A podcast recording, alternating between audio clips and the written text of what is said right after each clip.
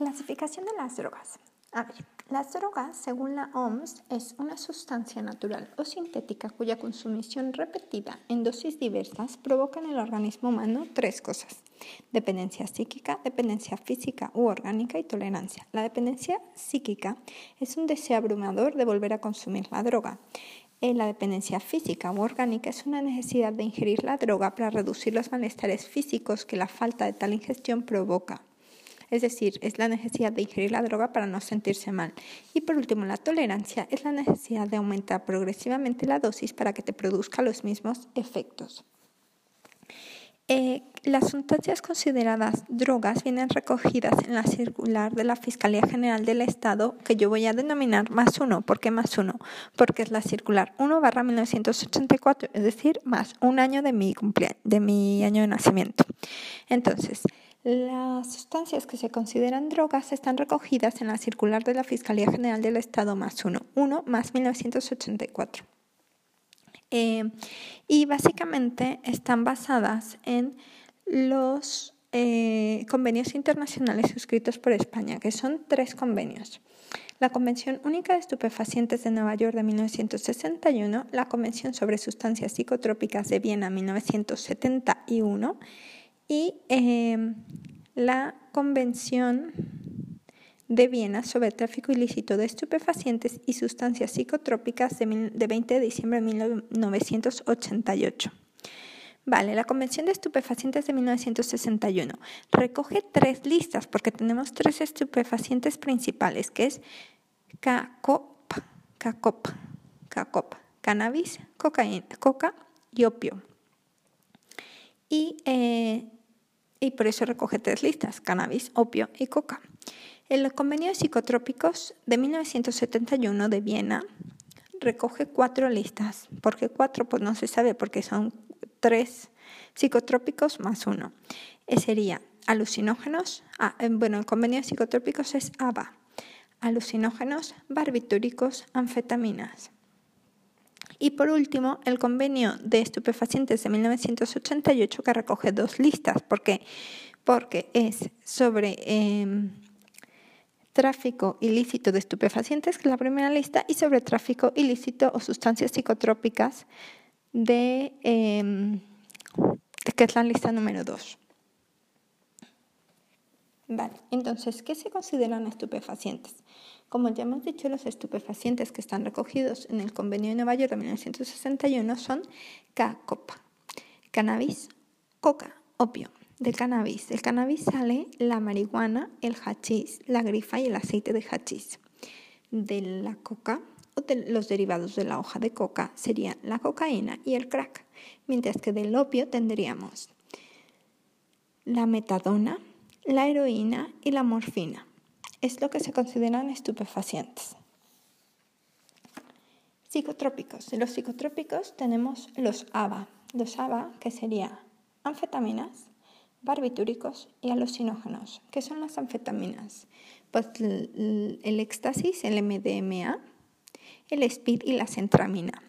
Los barbitúricos sería el barbital, el pentotal y las benzodiazepinas y GHB que es el éxtasis líquido. Y los alucinógenos tenemos la mescalina, el la psilocibina y el LSD. Vale, otra de las clasificaciones que tenemos sería por su origen. Por su origen se dividen en naturales, semisintéticos y sintéticos. Básicamente, las naturales son aquellas que provienen de la naturaleza, es decir, se obtienen de la naturaleza o tienen mínimas manipulaciones. Pues como que, pues en ese tendríamos el opio, las hojas de coca, la marihuana, la morfina y la codeína.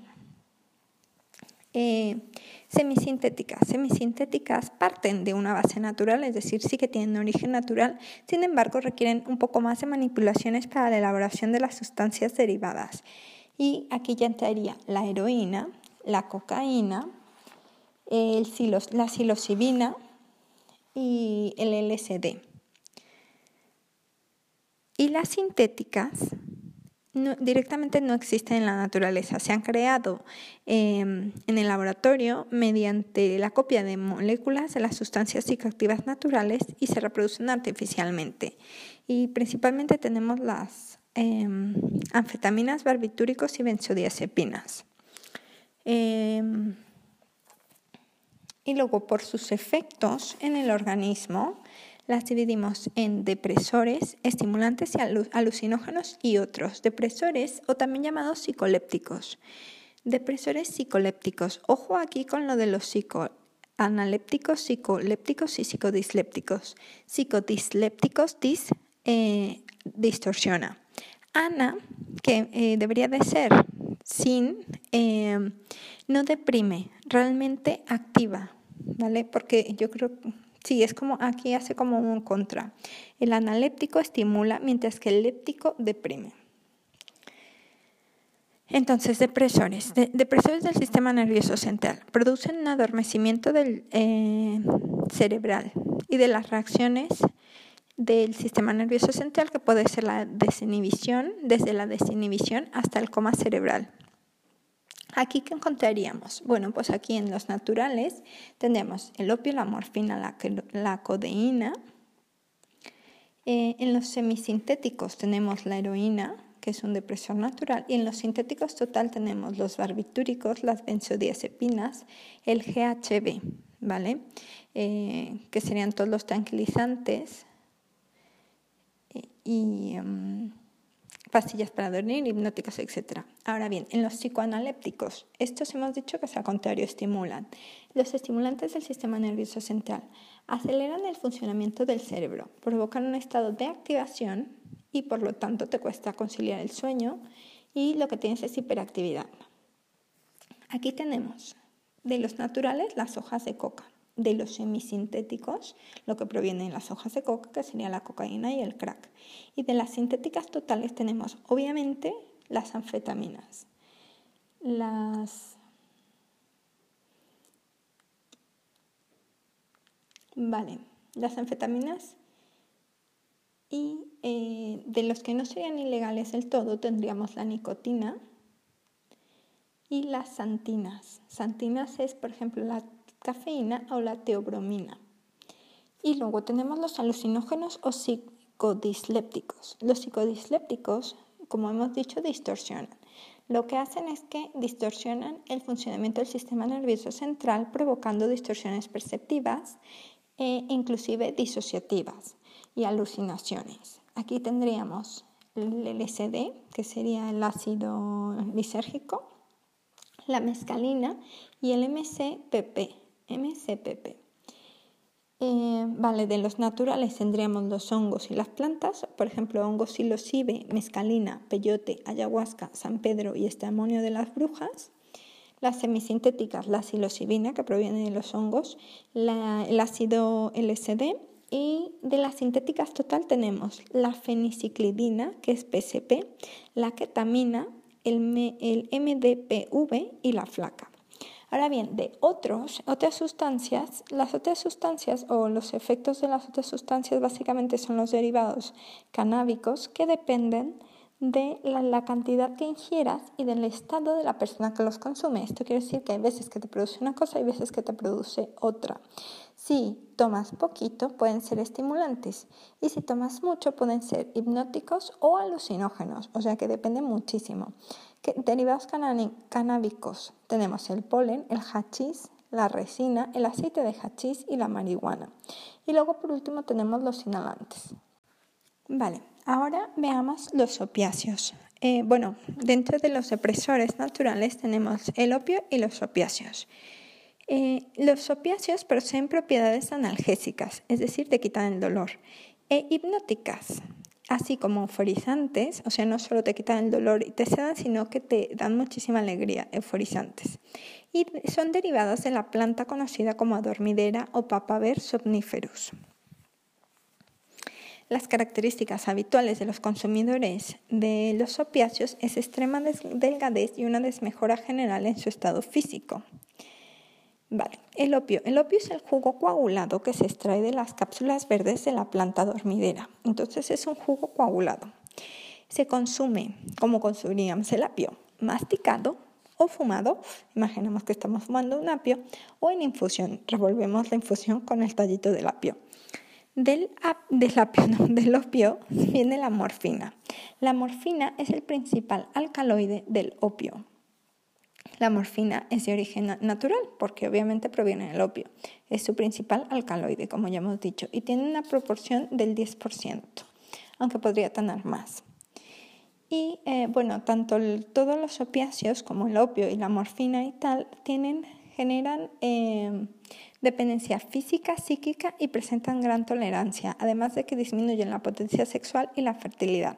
Tenemos la heroína, la heroína también llamada diacetilmorfina. Se descubre en 1883, 1883 es de las más viejas y la descubre, la descubre Dresser. 1883 la heroína es semisintética y su denominación científica es la diacetilmorfina. Vale, la heroína, ¿con qué otros nombres se conoce? Bueno, pues la heroína es el caballo, smack o pasta, H, escac o polvo blanco, junk, lenguazo. Y luego em, tenemos otros, bueno, tenemos varios tipos de heroína. Em, entonces, la heroína su antagonista es la naltrexona o naloxona. Naltrexona o naloxona es el agonista de la heroína. Naltrexona o naloxona es la agonista de la heroína, que es diacetilmorfina. La heroína tiene varios tipos, tiene cuatro tipos.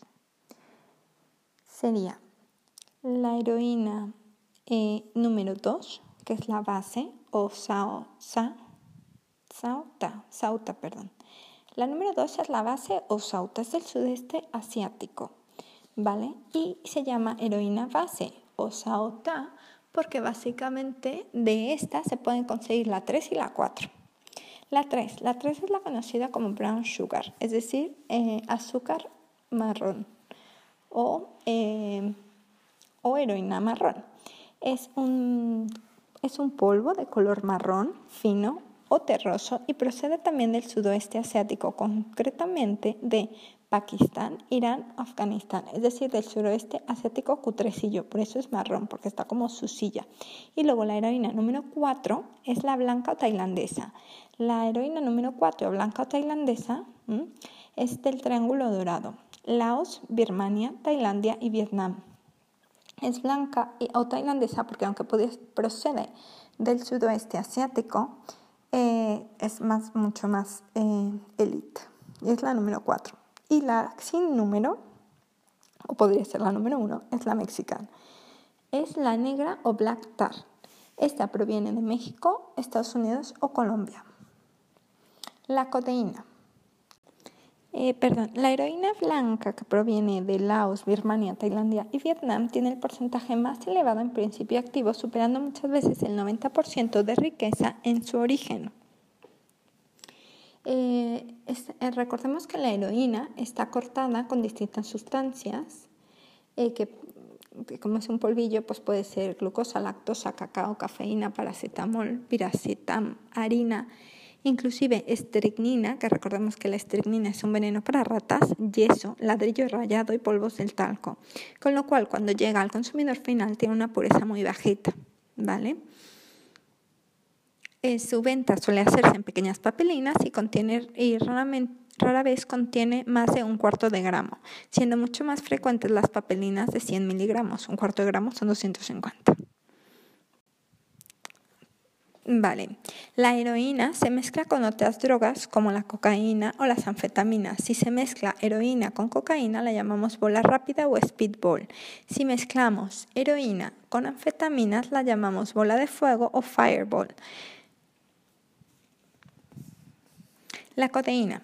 La codeína es otro alcaloide obtenido directamente del opio, entonces del opio obtendremos dos alcaloides, la morfina y la codeína. La codeína es también conocido como metilmorfina porque también se puede obtener de la morfina, por eso es metilmorfina.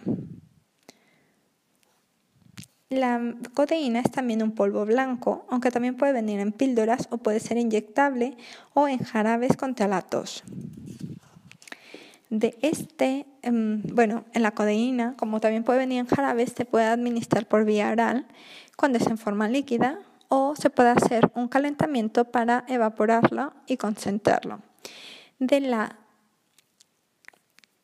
eh, metilmorfina o codeína, obtendremos cosas exóticas como el purple drunk. ¿Qué es el purple drunk? El purple, purple drunk es em, jarabe para la tos concentrado con 7-Up o Sprite.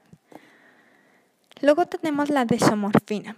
La desomorfina es la codeína combinada con disolventes como gasolina, fósforo o eh, yodo, es decir, sal. Es una droga altamente tóxica y adictiva que puede producir gangrena y reduce la esperanza de vida en los consumidores. También es conocida la desomorfina como cocodril o heroína en los pobres, porque recordemos que es una puta mierda. Ya la codeína, que ya era la metilmorfina, es decir, ya era un sub de la morfina y encima lo cortan con gasolina, fósforo rojo, disolventes o yodo. Em, por eso se llama crocodil o heroína de los pobres. Y luego tenemos opiáceos sintéticos. Los opiáceos sintéticos lo que intentan es sustituir, eliminar los, los riesgos de la morfina y el principal opiáceo sintético es la metadona. ¿Vale? La metadona es el principal opiáceo sintético y lo que se usa es en sustitución de la heroína para tratar la adicción controlada médicamente.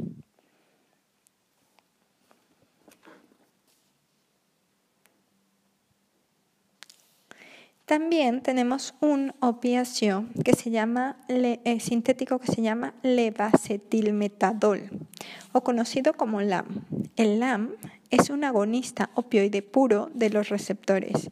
Tiene un efecto de, larga duración y se emplea en el tratamiento y control de la dependencia de los opiáceos. Entonces, tenemos derivados del opio, tenemos eh, obviamente el opio, la morfina, eh,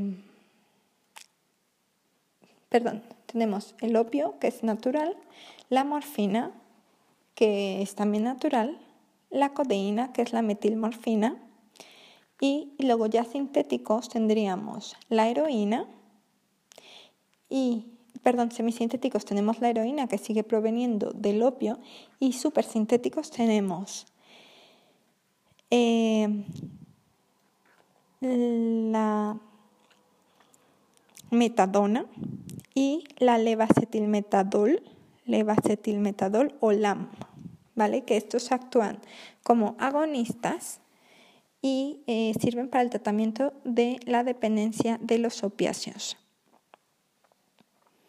Aunque tienen sus efectos adversos, pero bueno.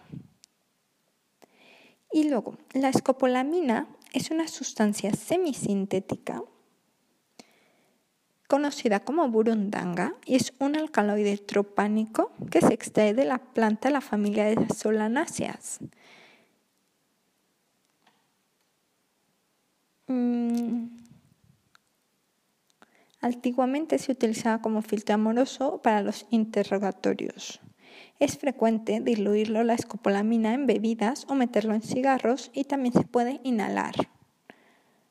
Eh, se utiliza con fines médicos para cuidados paliativos para disminuir las secreciones y mejorar la respiración o para los mareos en forma de parches es un depresor del sistema nervioso y básicamente anula la voluntad de la víctima.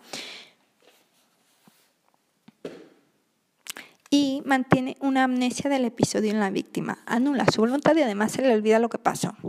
En dosis muy altas puede causar depresión severa, arritmia, insuficiencia respiratoria o colapso.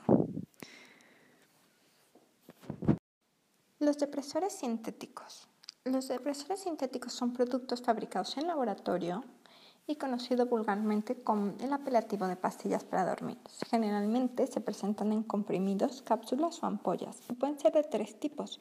Hipnóticos, es decir, los que producen sueño, que serían barbitúricos, que provienen de derivados del ácido barbitúrico. Pueden también haber no barbitúricos, tranquilizantes, es decir, los que te relajan, previenen, evitan la ansiedad y te relajan, son las benzodiazepinas y los sedantes. Los sedantes te, te tienen efecto analgésico y producen depresión. Tenemos entonces, ah, y aquí dentro de esta categoría de depresores sintéticos tenemos el, el GHB, que es una sustancia líquida depresora sintética del sistema nervioso central.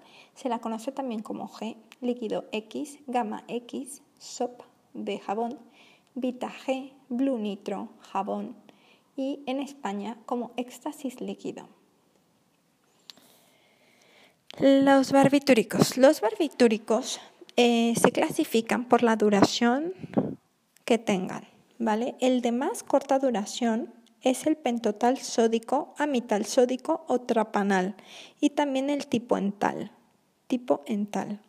Entonces, el de ultra corta duración es el pentotal, es decir, el total. Pen total, totalmente rápido. Pen totalmente rápido. Pen totalmente rápido. Pen total sódico. Amital sódico, que también se llama amital sódico o trapanal. Y el tipo ental. Tipo ental. El tipo rápido. Rápido. Tipo ental, tipo rápido. Luego tenemos los de corta duración, son los que tienen que ver con figuras geométricas, pentobarbital y exobarbital. Pentobarbital nembutal también se llama, y exobarbital. Y los de media duración son alobutal, alobarbital y butal vital, butal vital. Media duración alobarbital y butal vital. Los de larga duración, los principales de larga duración son feno y barbi. El barbital básico, que es el veronal, es de larga duración y el fenobarbital, que también se llama luminal. También dentro de la duración tenemos el mefobarbital, metilofenobarbital y, ya. Entonces, de larga duración son los que llevan eh, me, fe, ba. Mefobarbital, metilofenobarbital, fenobarbital y barbital. El barbital a solas es de larga duración. El barbital solo es de larga duración. Si tiene algo que se parece a una figura geométrica, pento o exo, es de corta. Y em, si tiene una de las principales letras del, abecedario, que sería la A y la B, sería de media, alobarbital y butabarbital. Y por último, el total o el tipo. El tipo total es el más rápido. ¿Cuál es el más rápido? El tipo total. Tipo ental, pentotal, amital o trapanal. Los barbitúricos se elaboran en laboratorios y se administran por vía oral, rectal o inyectados. Recordemos que la vía rectal es la vía de administración menos usada. Generan una alta dependencia física, psíquica y la tolerancia. Em, luego tenemos las benzodiazepinas. Las benzodiazepinas, que también son sintéticos y son depresores, lo que hacen es evitan la ansiedad y relajan. Pueden ser orales o inyectadas. Las más utilizadas son diazepam, Alcion, Valium, Rohypnol, que es el más potente. El más potente es el Rohypnol y producen dependencia y gran tolerancia. Y por, último, el GHB, que es el gamma hidroxiburirato. Gamma hidroxiburirato. Es una sustancia líquida depresora sintética del sistema nervioso. También se le conoce como G, como líquido X, éxtasis líquido, gamma G, SOP, beta, blue nitro, jabón y sus efectos pueden durar entre 20 minutos y 3 horas a partir de los, o sea, los 15 minutos de su ingestión. Tiene una gran tolerancia, una dependencia eh, física y su síndrome de abstinencia se caracteriza por temblar, por no poder dormir y por taquicardias. Sin embargo, el GHB no tiene dependencia psíquica. Aunque tienes una dependencia física, no tienes como necesidad de volverlo a tomar. Los estimulantes. Los estimulantes producen una reacción de euforia en la persona. Suelen ser usados en fiestas y sirven también para ocultar los síntomas del cansancio tenemos las hojas de coca. Son hojas del arbusto de la coca que se llaman eritroxilón coca. Y eh, tienen egonina, que es uno de sus alcaloides. Em, la, coca es una planta que se produce por semillas y es de hoja perenne, es decir, no se caen, y crece silvestre normalmente en la región andina, es decir, Perú, Bolivia, Ecuador y Colombia, donde hay unas condiciones em, climatológicas adecuadas. Hay dos tipos de hojas, el guanaco y el trujillo. El guanaco es de Bolivia y es amargo y tiene un mayor contenido alcaloide y obviamente al tener más alcaloide es muy apreciada por los traficantes. Y el trujillo se da en Perú es de sabor más agradable y es la más apreciada por los masticadores. El alcaloide en la hoja oscila entre el, el 0,5 y el 2%. Y bueno, la hoja se puede consumir masticada y en infusión. La cocaína se consume esnifada en las llamadas rayas, variando mucho la cantidad de cada raya en función del nivel de adicción del drogadicto. De la hoja de coca obtenemos la cocaína. Claro, la cocaína es semisintético, es un estimulante semisintético. Em, ¿Cómo se obtendría la coca? Bueno, tendremos de las hojas, perdón, la cocaína. De las hojas de coca en un proceso de maceración se maceran con agua, cal, amoníaco, sal y queroseno, se obtiene el sulfato de cocaína. El sulfato de cocaína es la llamada pasta de coca o bazuco, que se suele consumir fumada o mezclada con tabaco o marihuana. De la pasta de coca o bazuco podemos obtener la cocaína o pasar directamente al crack. De la cocaína también se podría obtener el crack, pero es mucho más caro y más largo. Por cada 100 kilos de hoja de coca se obtiene un kilo de pasta de coca o de bazuco y unos 800 gramos de cocaína. Se elimina rápidamente por el organismo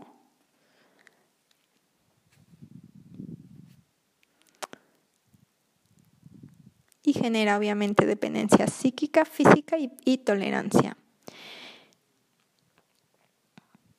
Eh, la cocaína se puede diluir en agua y en otros líquidos o productos para facilitar su ocultación o transporte a la hora de pasar controles aduaneros o policiales. El crack. El crack es un derivado de la cocaína. Se obtiene por calentamiento a presión hasta ebullición del clorhidrato de cocaína con amoníaco y bicarbonato sódico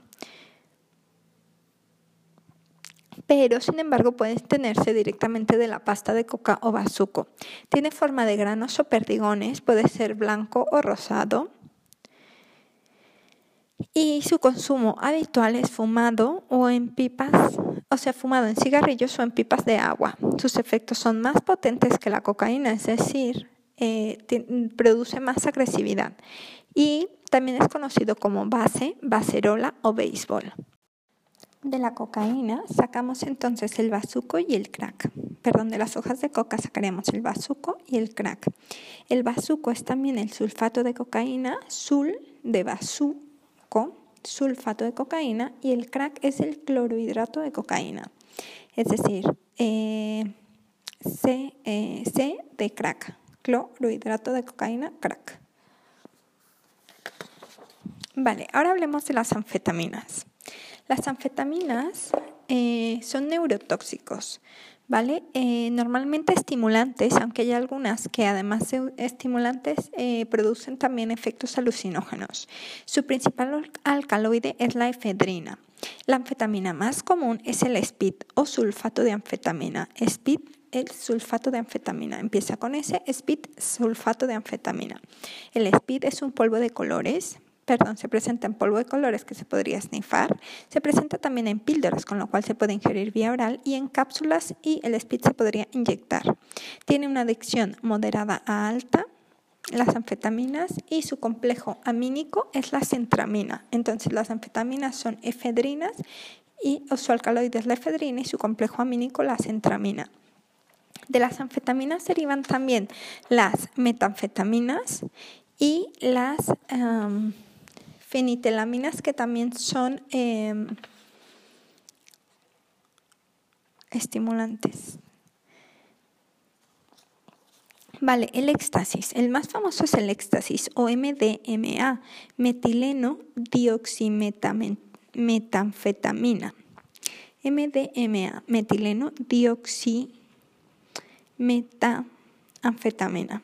El éxtasis se descubre por el laboratorio de Merck en 1912 y normalmente se presenta en píldoras con logos de marcas con lo cual el éxtasis eh, se consume vía eh, oral.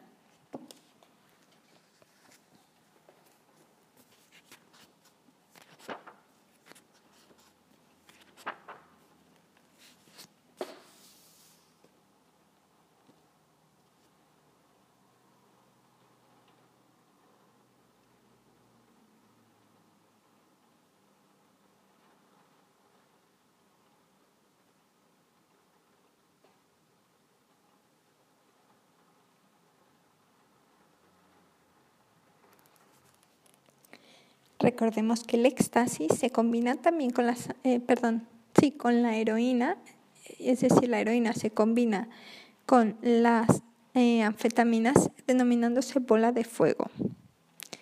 Los derivados anfetamínicos eh, sería el éxtasis, que es una sustancia química denominada MDMA, metileno dioximetanfetamina. Se comercializa en píldoras eh, bueno, lo que hemos dicho, que llevan píldoras de distintos colores y tamaños, que llevan el logotipo de marcas famosas como Calvin Klein, Rolex, Mitsubishi, JB, Buda 007, etc. Y los efectos comienzan a los 30 minutos de su ingestión.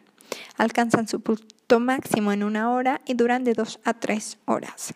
Luego tenemos la metilanfetamina. La metilanfetamina es una de las también de las más famosas y es el ice o hielo. Ice o hielo es la metilanfetamina, también conocida como cristal, speed, met, vidrio, tiza.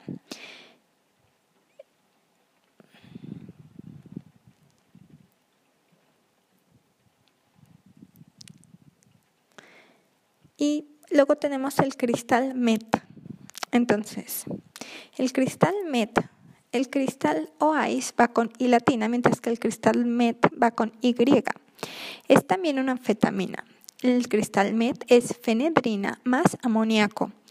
Eh, al ser fenedrina más amoníaco, es más barata y eh, destruye, bueno, destruye el cerebro y especialmente las dentaduras de los adictos, que se vuelven frágiles, se rompen y las encías se forman, en las encías se forman cavidades negras.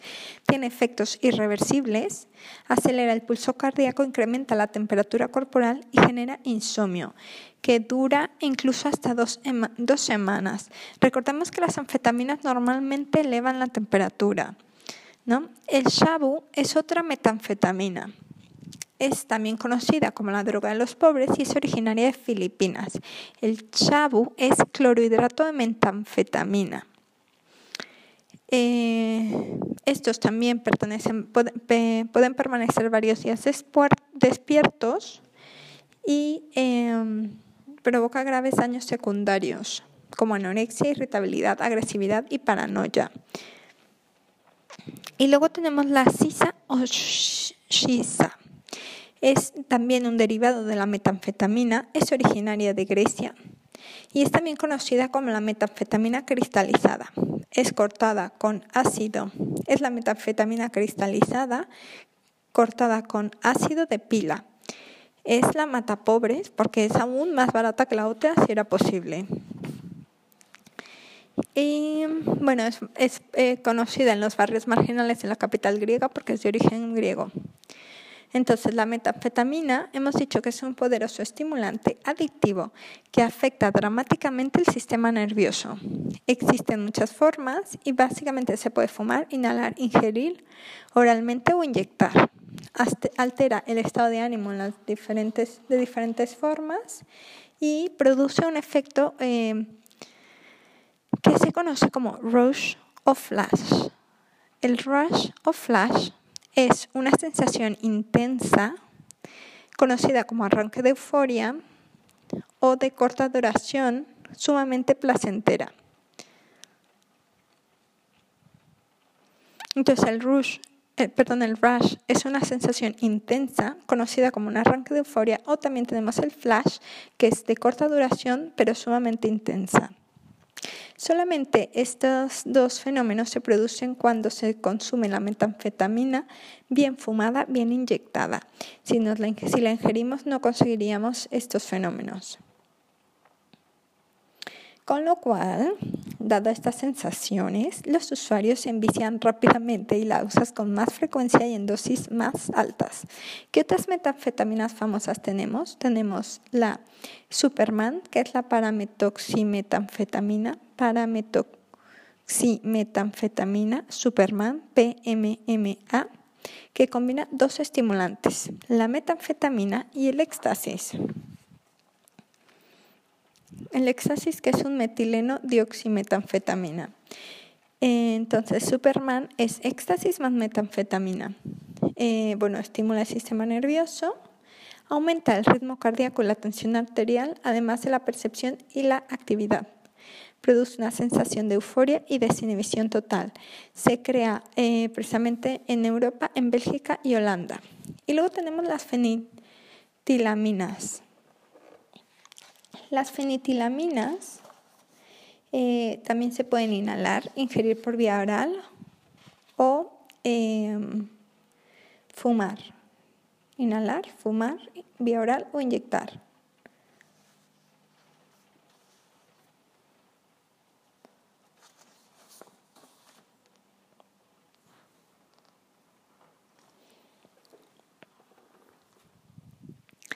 De las anfetaminas. Em, perdón, que me comí la desoxiefedrina y la tenfetamina. La tenanfetamina es conocida como la droga del abrazo. Mellow Drug of America, Love Pill, Hot Drug, Azafra, SAS, Mandy, anfetamina para los amantes anfetamine for lovers, dinosaurio y trébol. Es una anfetamina que produce efectos alucinógenos muy potentes. Y tenemos Em, que las anfetaminas más usadas son la bencedrina, la, metil, la, metilanfetamina, que es el ICE, y la dexedrina. Ahora las fenitelaminas. Las fenitelaminas tenemos tres principales, TUCB, TUCB, bomba y mefedrona. TUCB. TUCB que se escribe 2CB, que realmente es eh, la pronunciación en inglés, 2CB. También llamada Nexus, cocaína rosa, bromo dragonfly, 2CB fly. Tiene efectos psicodélicos. Eh, y ya está. Es muy apreciada por las clases altas. Es verdad que esta, la TUCB, es súper cara. Luego tenemos la bomba. La bomba está impregnada en ositos de gominola y em, dependiendo de, tiene también efectos psicodélicos si se consume, si es un alto consumo, tiene efectos psicodélicos y puede producir alucinaciones. Sin embargo, si el consumo es más bajo, puede producir euforia y hipersensibilidad. La mefedrona, la mefedrona también llamada comida para cactus, para cactus, miau miau, eh, en inglés y en español, MEF, 4MMC, 4MMC, BKMMA y MCAT. Son, es la mefedrona. La mefedrona pertenece al grupo de las cantinonas y es una fetilamina estimulante. Fetinelamina estimulante.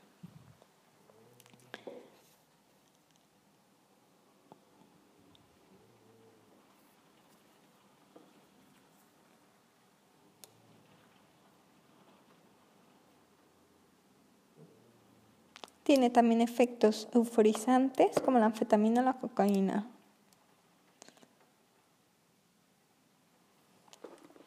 Vale, los alucinógenos. Los alucinógenos eh, no producen efectos estimulantes ni depresores, sino que varía dependiendo de la persona, siendo su característica más común la capacidad de actuar sobre el cerebro y el sistema nervioso central produciendo cambios de humor, distorsiones en la percepción, generando ilusiones sensoriales bien ópticas, bien auditivas y alucinaciones. Entonces, te cambia el humor, distorsionas tu percepción, tienes ilusiones sensoriales, bien que ves cosas, alucinas, o bien que las oyes. El más famoso, el LSD, LSD, dietilamida de ácido lisérgico. LSD, dietilamina de ácido lisérgico, LSD25, es semisintético.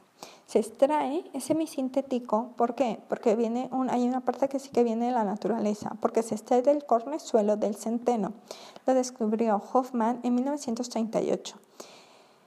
Tiene una forma líquida, pero se impregna en otros productos que también se consumen a la vez que se consume el LSD. Mm, tiene un montón de nombres. Trip, el trips o tripis son los sellos que se, se impregnan en papel. El ácido, ácido que son unas píldoras tamaño normal, micropuntos que son píldoras diminutas, ajito, bicho, lenteja, tripi, LSD25, trip. El LSD produce un fenómeno muy específico que es el fenómeno flash, es decir, que revives los efectos en cualquier momento mm, sin haber consumido el LSD. El LSD es muy fuerte, sus alucinaciones pueden ser tan fuertes que te lleven a la muerte al cometer varios actos que tú piensas que están bien. Y luego tenemos la psilocibina. La psilocibina es también semisintética, pues proviene de los hongos psilocibes. Su principio activo del hongo psilocibe, que tenemos dos tipos de hongos que son los que más se usan, el psilocibe cubensi y el psilocibe semilanceata. El semilanceata también se llama Liberty Kappa, como eh, un Liberty Cap. Eh, no presenta tolerancia ni dependencia física. Eh, la psilocibina es un polvo, cristalino de color blanco que se puede masticar o licuar porque nos acordamos que viene de los hongos, con lo cual pues masticar el hongo o, va, seco lo bates y lo licuas y te lo tomas así el polvito, ¿no? también se llama la psilocibina pajaritos, hongos, mongi, san isidro o derrumbe el derrumbe de la psilocibina. Después tenemos la mescalina. La mescalina es todavía más suave que la psilocibina. la mescalina es el alcaloide del peyote. El peyote se consume o se tiene origen en México y en Bolivia. Y la mescalina eh, son botones del peyote, son los botones frescos del peyote o pueden ser también secos, con lo cual también se pueden masticar o se pueden hervirlos para ingerirlo. Hay una cosa que se llama kin. Kin es eh, la mezcalina más otros ingredientes con los que se adultera y se consume en China. El kin es la mezcalina más otros ingredientes. Otros alucinógenos más suavecitos y más naturales, San Pedro. San Pedro es un cactus. Tiene su origen en México, Bolivia, Ecuador y Perú. Se ingiere o bien en polvo, el cactus lo secan y lo ponen en polvo, o bien hervido. Te haces un té del San Pedro este y la ketamina. La ketamina es también de los más consumidos. Es la ketamina es un potente anestésico disociativo con un potente efecto analgésico. Es un anestésico disociativo con efecto analgésico de uso veterinario. Repito, la ketamina es un anestésico disociativo con un efecto analgésico de uso veterinario. Anestésico disociativo con efecto analgésico de uso veterinario, la ketamina, también conocido como K, Special K, KitKat, vitamina K, Valium del gato, claro, es eh, de uso veterinario, obviamente es Valium del gato, y ácido estupendo.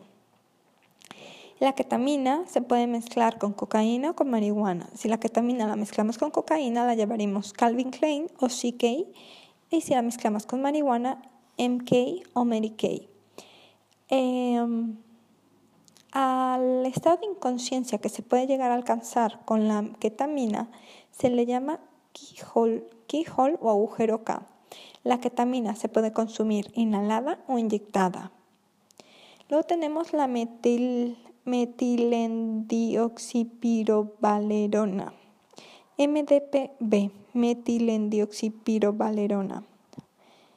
Es una droga psicoactiva que inhibe la recaptación de la noradrenalina y la dopamina también llamada. Esta droga se puede fumar, esnifar, inyectar y genera una alta dependencia, crea impulsos suicidas, alucinaciones, paranoias y psicosis. También se llama Ivory Wave o ola de marfil, cielo de vainilla, bendición y droga caníbal. El estramonio. El estramonio es una planta solanácea.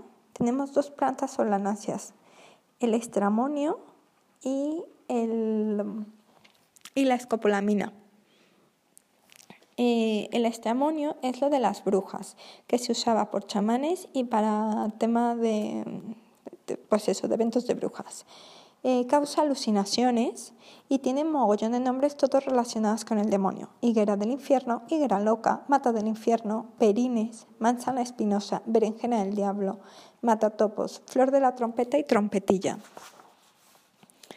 Vale, los derivados canábicos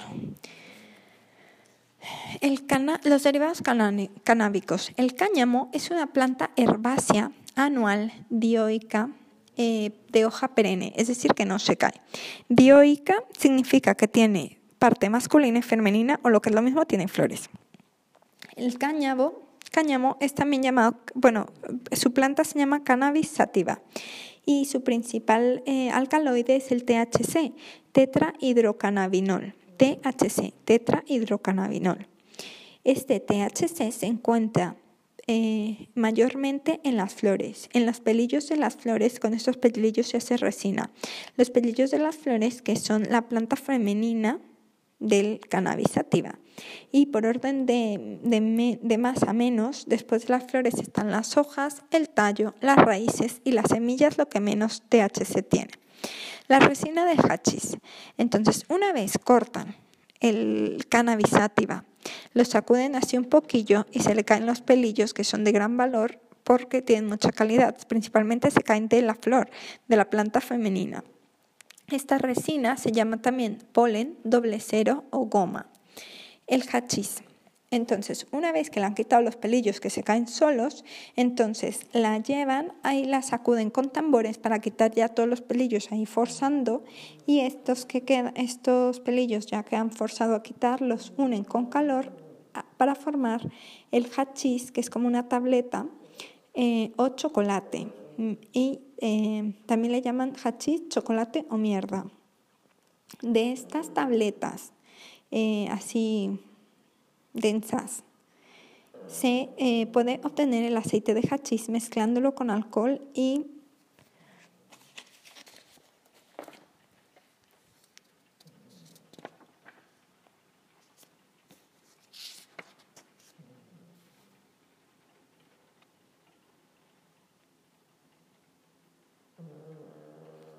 Sí, de la, receta de la resina de cannabis de la resina de cannabis. Mediante la mezcla de alcohol y con una posterior destilación obtendremos el aceite de hachís. El aceite de hachís es un líquido viscoso oscuro obtenido, como hemos dicho, de someter la resina de cannabis a un proceso repetido de mezcla con alcohol o éter y destilación. Es muy viscoso, tan viscoso que puede ponerse el vaso boca abajo y no caería. Puede consumirse fumado, pues lo podemos echar un poquito de aceite de hachís en em, y mezclarlo con tabaco en una gota, o bien mezclarlo con vino, o bien ponerlo en extenderlo en una rebanada de pan. El aceite de hachís es el que tiene la concentración de THC más elevada, pudiendo alcanzar hasta un 85% de THC. Em, el hachís, bueno, lo que hemos dicho, se obtiene de sacudir ya el tallo de la planta, eh, ya de lo que quedaba, y eh, comprimirlo por medio del calor. Se presenta en forma sólida y compacta de tamaño variado. Es generalmente hay dos formas, ¿no? Uno eh, de forma rectangular y otro en pequeñas cantidades que se llaman huevos o bellotas. Eh, si es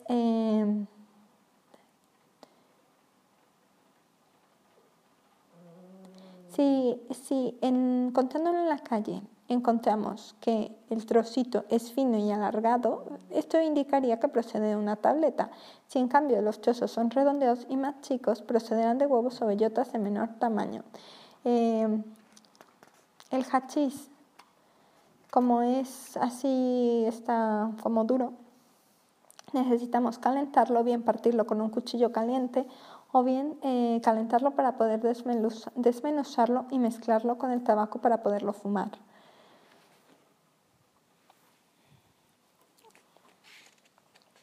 Ah, y por último la marihuana o grifa. La marihuana o grifa es una vez ya han quitado todos los pelillos y tal, lo que les queda del tallo y de lo que queda de la planta, lo secan, lo trocean y de ahí sacan la marihuana o la grifa.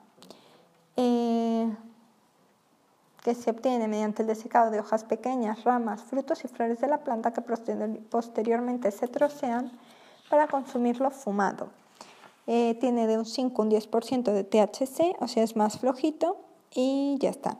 Y luego, por último, tenemos el Spice o K2. El K2 o Spice es un cannabis sintético y es más potente que el natural. Vale, por último hablaremos de los inhalantes orgánicos o disolventes. Los inhalantes orgánicos o disolventes son productos comerciales de uso habitual, es decir, no son ilegales, que se administran por inhalación con efectos depresivos. Tienen, eh, o sea, se caracterizan principalmente porque su punto de ebullición es muy bajo, es decir, hierven a temperatura ambiente, por eso se utilizan por inhalación. Se caracterizan principalmente por su tipo de administración, que es por inhalación, más que por los efectos que produzcan, que pueden ser distintos. Eh, también se conoce como toncho, chemo, pegue, flan, activo y navinilla. Hay tres tipos principales, el popper o snapper, que es nitrato de amilo o de butilo o isobutilo, amilo, butilo, isobutilo, amilo, butilo, isobutilo. Es un líquido inoloro e incoloro que produce vasodilatación y presenta una gran tolerancia. El Jemken, que son las heces y produce alucinaciones, euforia, y el óxido de nitrógeno o el gas de la risa, que es incoloro, es dulce y es ligeramente tóxico. Produce alucinaciones, euforia y pérdida de memoria.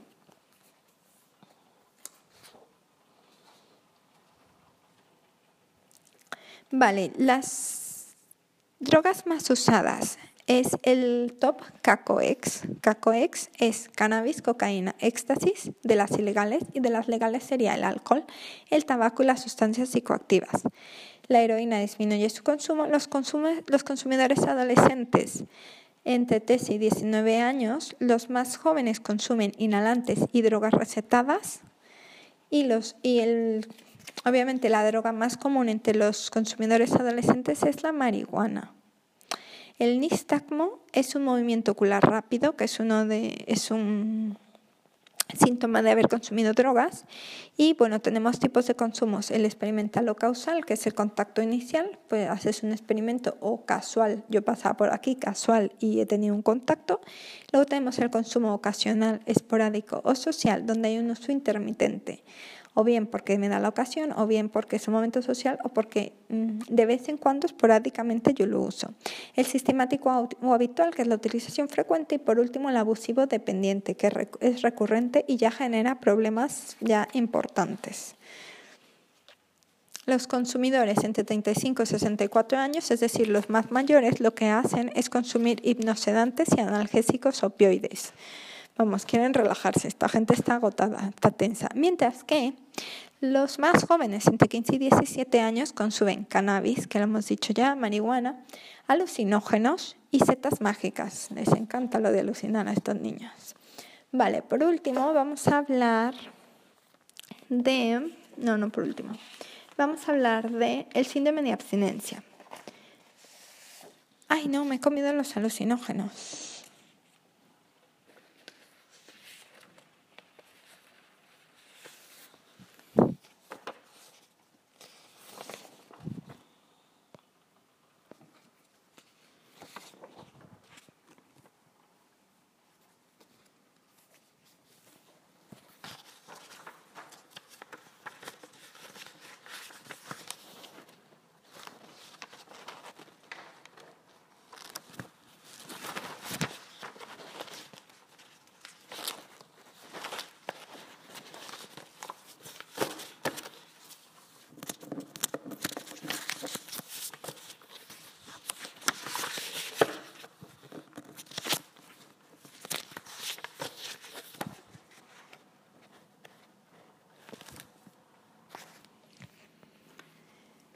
Hay unos alucinógenos que me he comido.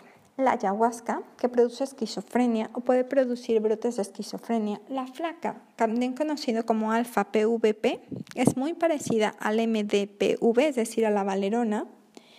Em, y es la, la flaca es la segunda droga más consumida en Estados Unidos, también llamada droga de los zombies o sales de baño. La feniciclidina es el PCP, es un PCP sintética. ¿Qué es un PCP? No, la feniciclina es PCP sintética. También se llama polvo de ángel, polvo cósmico, hierba mala, píldora de la paz o PCP. Es una droga disociativa. El PCP es una droga disociativa. ¿Por qué PCP? Porque es polvo cristalino. Polvo cristalino, PCP, feniciclidina, polvo cristalino. Eh, es una, se puede venir, es un polvo cristalino de color blanco. Puede también darse en píldora, puede darse líquido con lo cual se puede fumar, si es polvo se puede fumar, esnifar, ingerir las píldoras o inyectar el líquido. La feniciclidina más el cannabis, es decir, marihuana o hachís más feniciclidina, dan lugar a una droga que se conoce como porro mortal.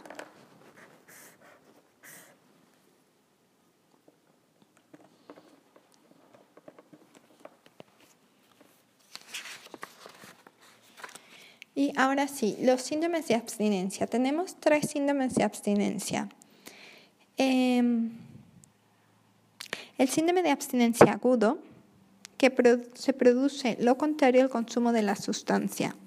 Es decir, el síndrome de abstinencia agudo son síntomas y signos orgánicos y psíquicos que aparecen inmediatamente después de interrumpir el consumo, lo que hemos dicho, y producen lo contrario al consumo de la sustancia. Es decir, si tengo una, consumo una sustancia estimulante, me deprimo. Si consumo una sustancia que deprime mi sistema nervioso, me altero. Eh, el síndrome de abstinencia agudo es muy, muy peligroso sobre todo es en el alcohol y en los barbitúricos. De ahí tenemos el síndrome de abstinencia tardío. Este es cuando pasan de 4 a 12 días después del síndrome de abstinencia agudo y presento desregulaciones en el sistema neurovegetativo y en las funciones psíquicas básicas, es decir, me empiezo a sentir fatal. Persiste durante un largo periodo de tiempo, meses o años después de la abstinencia y acarrea múltiples problemas, es decir, ya tengo problemas eh, bien en mi psique o bien en, mi persona. Y por último, el, el, síndrome de abstinencia condicionado, flashback o psicológico. Este es un síndrome de abstinencia agudo también, en donde el sujeto ya no consume, es decir, ya está casi libre, pero cuando es expuesto a estímulos ambientales condicionados, existe un alto riesgo de reincidir. Es como ha aprendido que ese consumo de una sustancia está muy relacionada con un cierto ambiente o ciertos estímulos.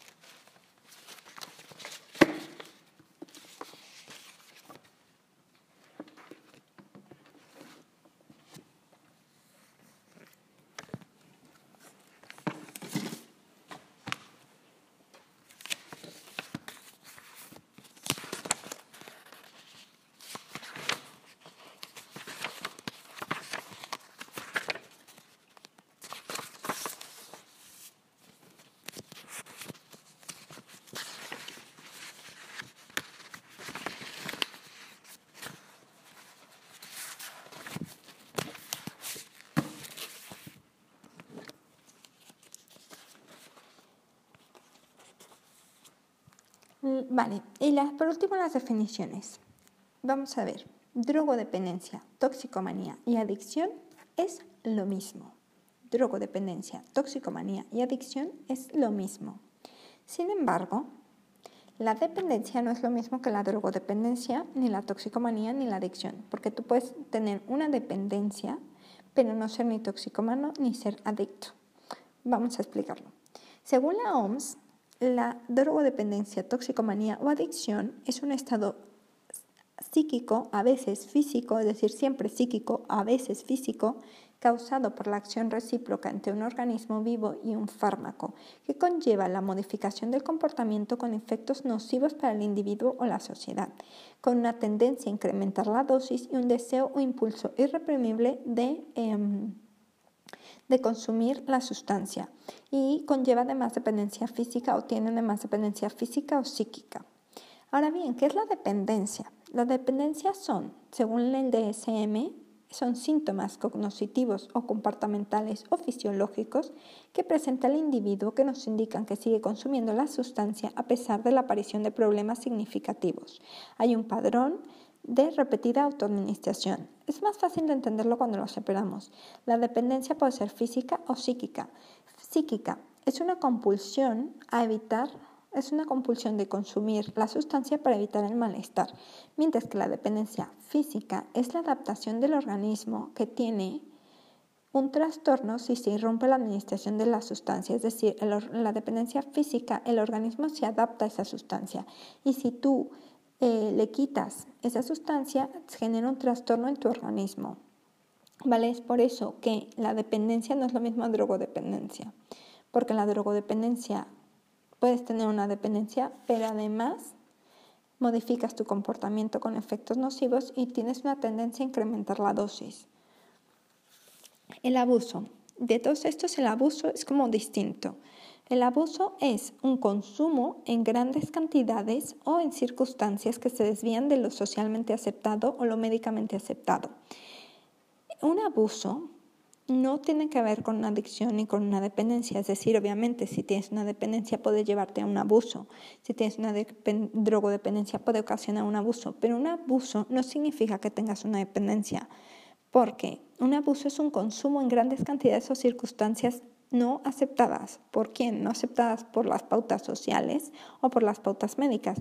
Un abuso que podría ser, pues por ejemplo, sentarte un día y comerte 10 pasteles. Eso es un consumo en grandes cantidades en circunstancias que se desvían de las pautas aceptadas. ¿Eres dependiente del pastel? No. Probablemente no, o puede que sí, pero no se sabe. No necesariamente están relacionados. La politoxicomanía eh, es consumir varias sustancias aquí el keyword es varias sustancias, cuyo objetivo es alterar tus funciones mentales. ¿Vale? Ya eres tan adicto que lo que quieres es alterar tus funciones mentales. Y ahora bien, la diferencia entre sobredosis e intoxicación aguda. La intoxicación aguda es una cantidad excesiva que tu cuerpo no es capaz de eliminar o de transformar. Y la sobredosis es eh, como el siguiente nivel. Es una intoxicación aguda grave donde el consumo o la cantidad supera el límite de toxicidad, o sea, es muy tóxico, supera el límite de toxicidad de tu organismo. Mientras que en la intoxicación aguda es solamente una capacidad excesiva que al cuerpo le cuesta transformar o eliminar o no puede transformar o eliminar, en la sobredosis ya ha superado el límite de toxicidad. Por eso es una intoxicación aguda grave. El Anglo Conformity es un modelo de integración que defiende la renuncia a la cultura propia de los inmigrantes y la adopción del comportamiento y los valores anglosajones. El Anglo Conformity es como una asimilación, porque lo que yo quiero es que los inmigrantes adopten el comportamiento y los valores anglosajones y se olviden de la cultura y renuncien a su cultura propia.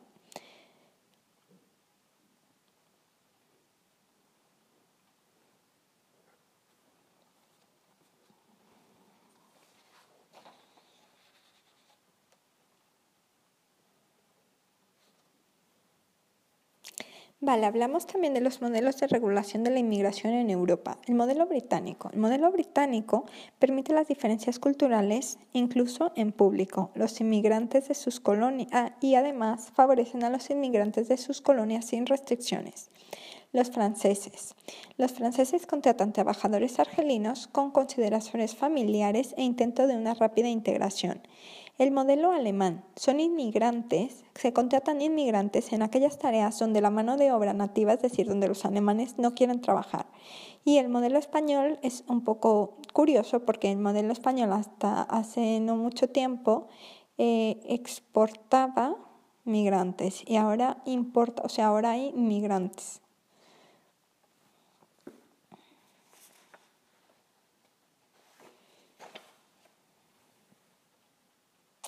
Vale, el Anglo Conformity, que es un proceso de, asimilación, es de Gordon. Lo estudió Gordon, el Anglo Conformity Gordon. Es un Anglo Conformity gordo porque se conforma y se pone gordo. Un Anglo Conformity gordo tiene un proceso de asimilación que se da en tres etapas. Uno, la culturación. Dos, la asimilación cultural. Y tres, la formación de una identidad común. Primero pierdo la cultura, luego me integro en el grupo y luego se forma una identidad común.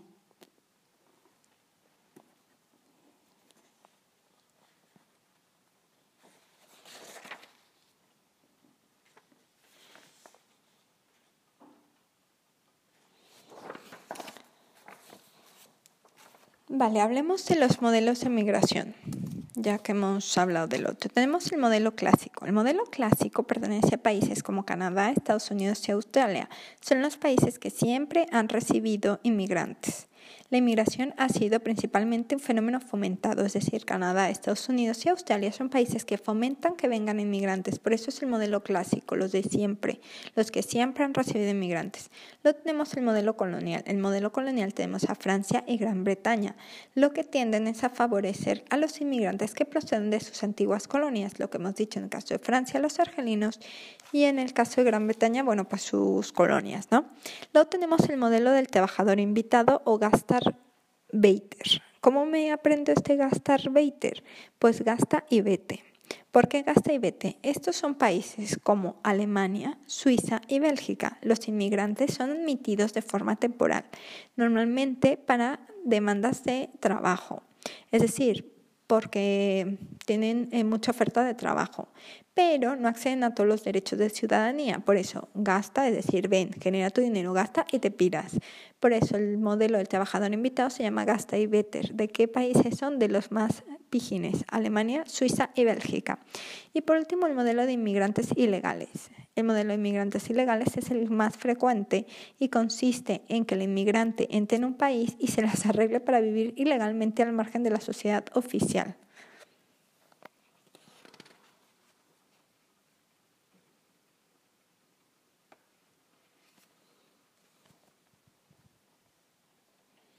Movimiento pendular. El movimiento pendular es el desplazamiento de la población de ida y vuelta de una periodicidad generalmente diaria, también llamada commuters.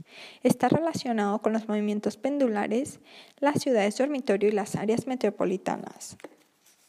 También tenemos un modelo que se llama el modelo de la golondrina